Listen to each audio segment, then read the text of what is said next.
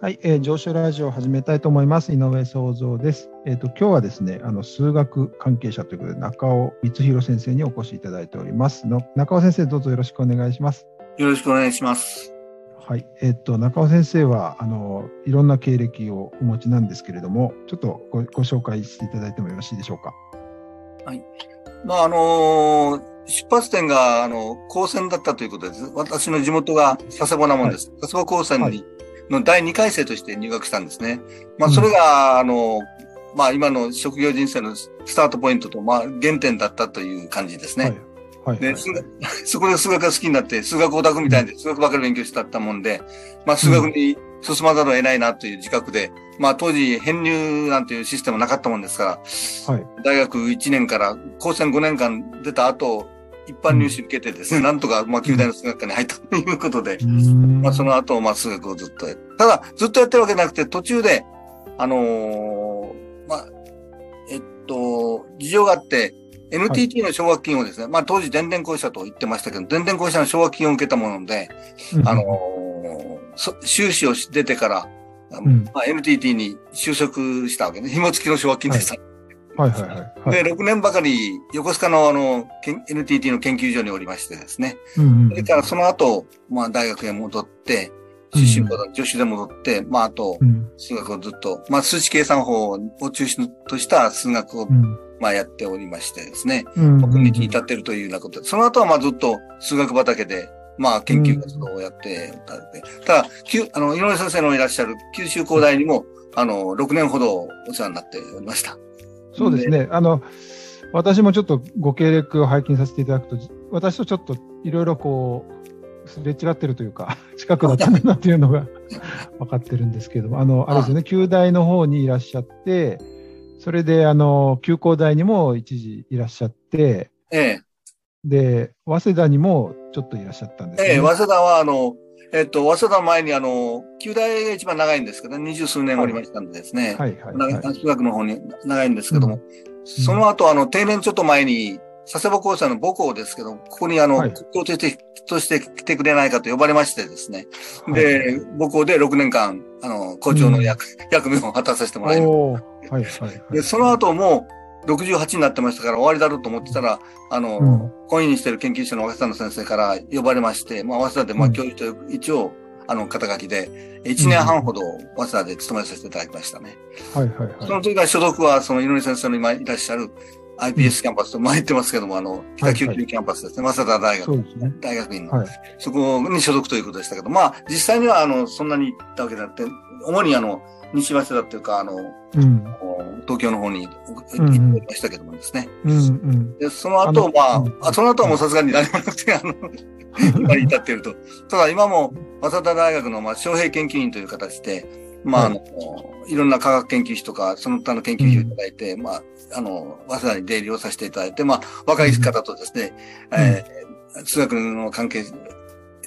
関係する研究テーマでディスカッションをさせていただいているということで、まあ、自分としてはまだ研究者の自覚は 離れきれないという感じですね。はいはい、もう、今年、後期高齢者の中身医療しましたので、まあ、そんなに アクティブにやれることではないんですよ。皆さんにもご迷惑をかけながら、まだいい研究をかろうじて、まがいなりに続けさせてもらっているというような状況です。なるほど。あの、情報処理学会にもですね、上は本当90歳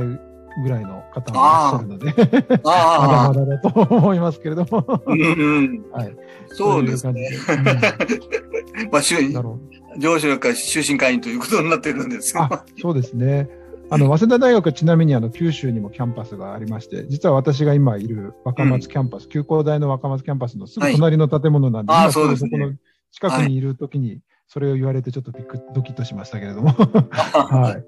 そうなんですね。はい。で、中尾先生、あの、ちょっとせっかくなんで、ちょっとお聞きしたいですけれども、はい、あの数学の方が、まあ、数学オタクってさっきおっしゃいましたけども、ね、ななぜその情報処理学会に関わっていらっしゃるのかっていうかですね、そこちょっとお伺いしたいなと思ってそれはやはり、私は、あの、実は、大学時代もですね、NTT に入る前にも、あの、まあ、経済的に裕福ではなかったものですから、バイトしなきゃいけないというんで、あのー当時ですね、昭和3、えっ、ー、と、43年か4年頃ですかね。はずかに昔なんですけども、はい、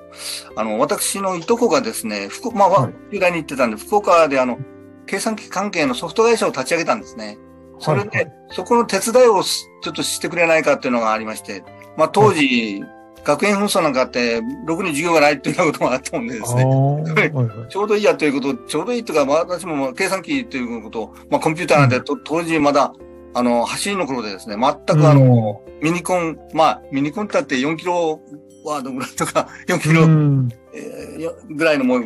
非常に小さなもう、今ではゲーム機にもならないようなぐらいの。今、今4キロって言ったら、4キロワードって言ったらすごい、なんか少ないですね。で、その、計算センターを買収して始めたもんでですね、そのいろんな計算が必要だったんですね。まあ、例えば測量計算だとかですね、いろんなこと。で、その時に、まあ、計算センターの仕事っていうこともあったんですが、あの、アッセンブラーで、沖田区5090の C 型っていうのが入ってましてですね、ものすごい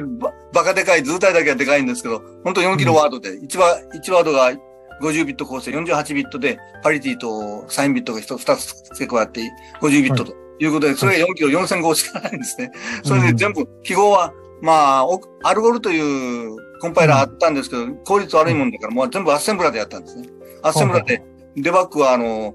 パネルを使いながら、機械語で二進化地震フォーム、機械 マシンで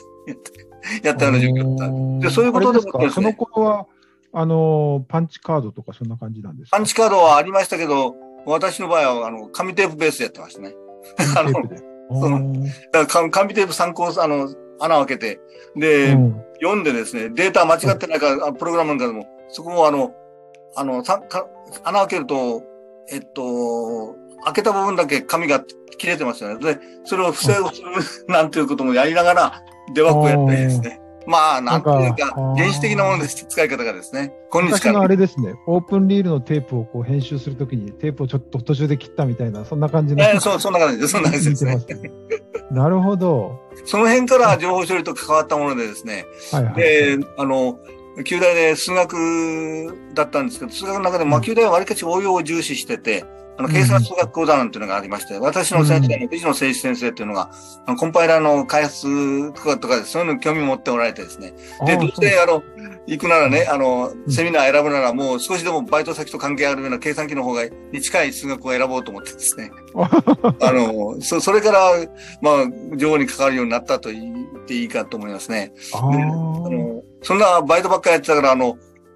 大学院の入試に失敗というか、あんまり出来が良くなくてですね。で、先生が、あの、どうも日本育英会、今まで学生支援機構の奨学金が取れそうにないから、はい、あの、はい、NTT の、あの、紐付きの奨学金があるんで、これを、あの、受けてみないかと 言われてですね、はい、あ、や、あ、わかりましたって。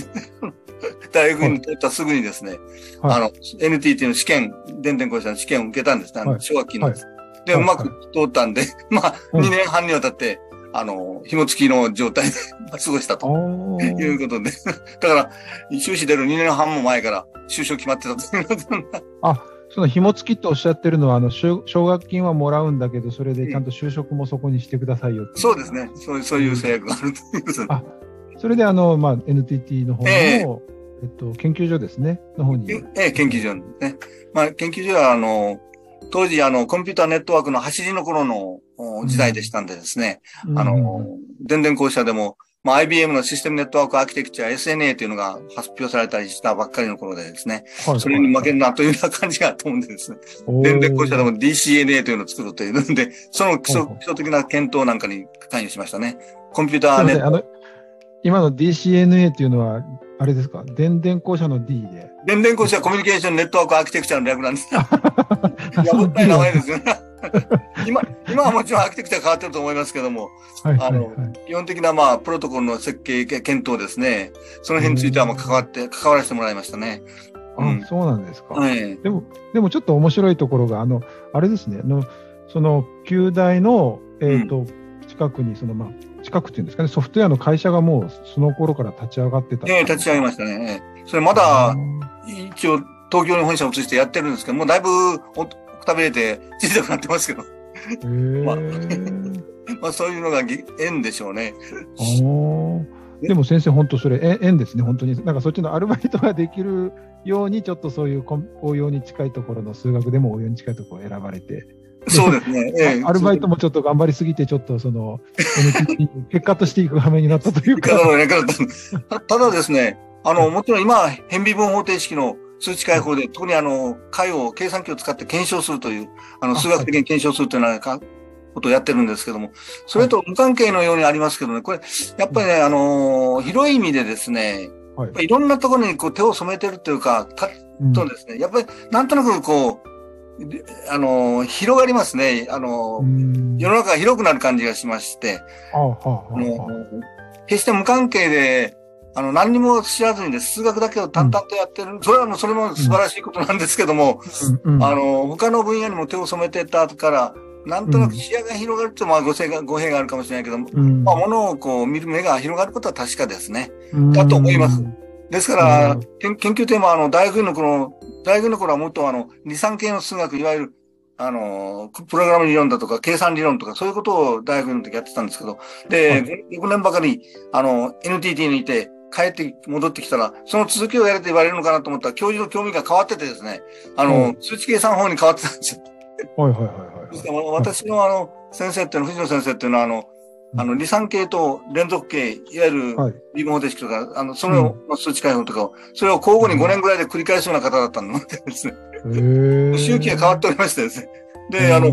帰ったら、あの、変微方程式の有限要素法による数値解放の、あの、数学的な考察について研究してくれという言われたんです。全然違う。工学的な応用にすごい近いというかそうですね。え、ま、まりまり近いんです。まあ、数学的な点からの、まあ、誤差解析とかですね、うん、収束や誤差解析ちゃんとできるかどうかとかいう、うん、数学的に考察するというような感じの、まあ、数値解析ですからね。あの、ちょっと、まあ、工学、工学屋さんと立場違うけど、まあ、広い意味では、工学のでやってるいろんな数値解法、近似解法を数学的にちゃんと verify すると、保証すると、 reliability を保証するというような立場から見ればですね、それは非常にあの、に関連してるわけですね。だから今でも AI とかは関心ありまして、AI の信頼性とは一体何なのかというのはですね、大いに関心あるんですけど。ああ、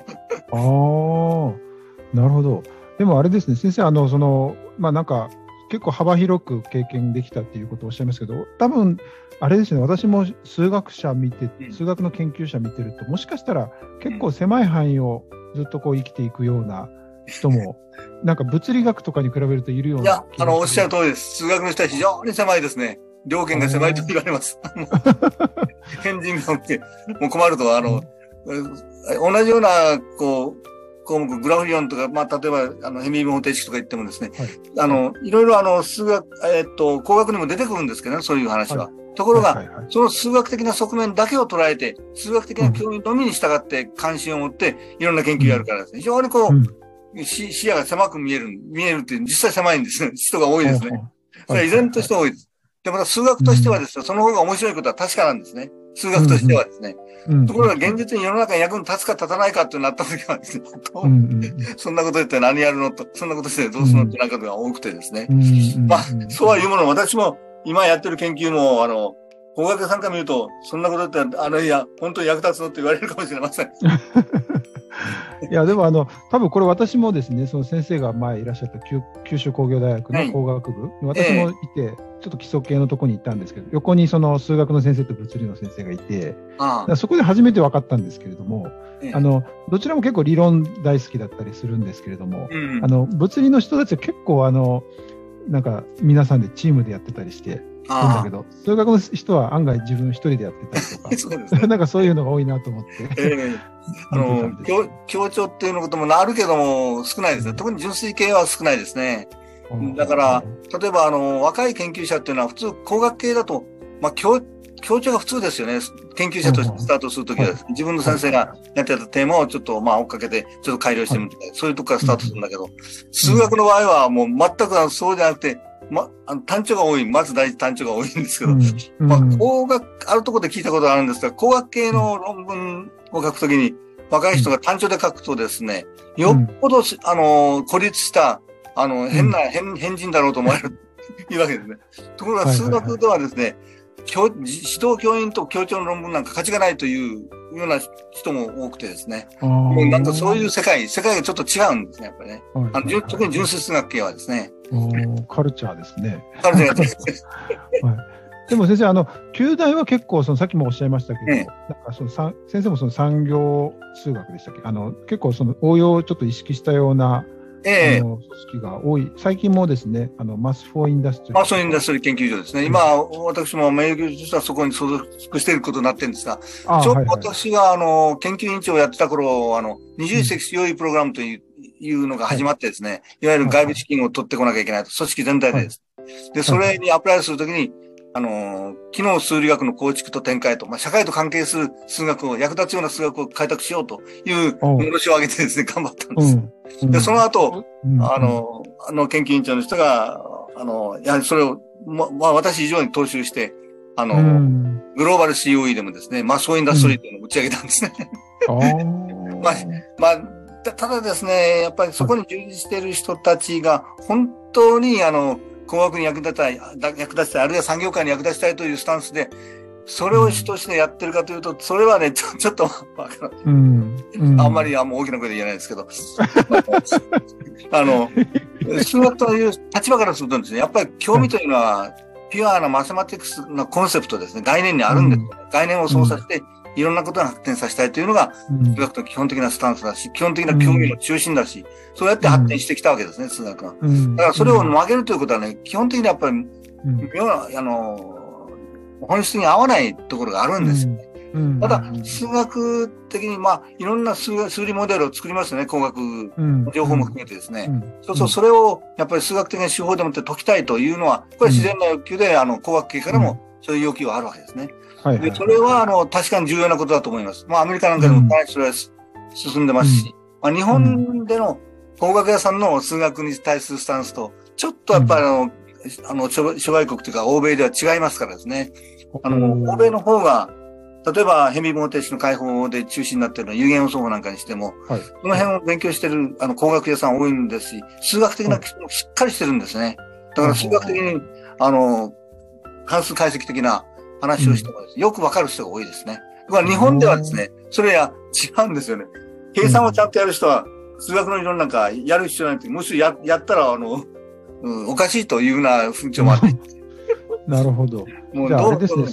数学と工学のまあ連携というところで言うと、うん、その、数学がまあ工学に歩み寄るっていうのも一つだし、むしろ工学の方が数学にもっと歩み寄った方がいいんじゃないかということも日本では結構ある、うん、そうです、そうです。あの工学の中にも数学に関心のある人結構いますし、また、あの、いろんな問題をよく持っておられますからね、あの、数学的にフォーミュレートで定式化すれば、数学の話になるよっていうの。は。ところが、なかなか業者はですね、こう、話を合わせるっていうのは、かなり難しいんですよね。あの、興味がもともとカルチャーが違う人たちですからですね。だからそれをうまくやろうとしてるのが、この IMI、旧大のあの、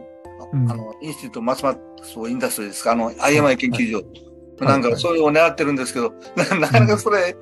まあ形としてはでも、あの、立ち上げた人が非常にあの、精力的にやってますから、形としては一応、あの、整ってますけども、実質はまあ、まだまだまだ、うん、10年経たないとわからないでしょうね。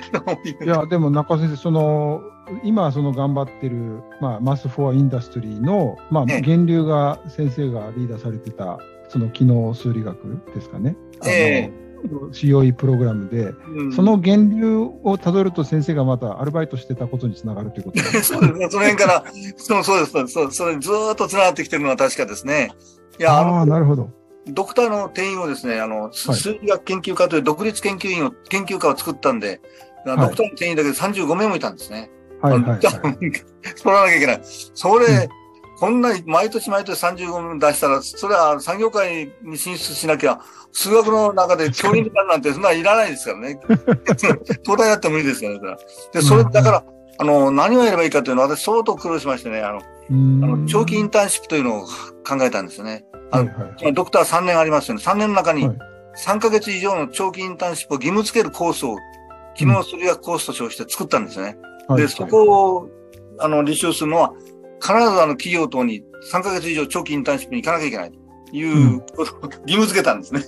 で、その代わりその、そこで数学の活かし方、数学のと、うん、あの、諸産業も含めた、あの、関係がどうなってるかということを勉強してくるんだと。それをちゃんと理解したら、それを数学、あの、ドクターを与える、あの、ために一つのポイントにするということで、うん、新しいコースに、あの、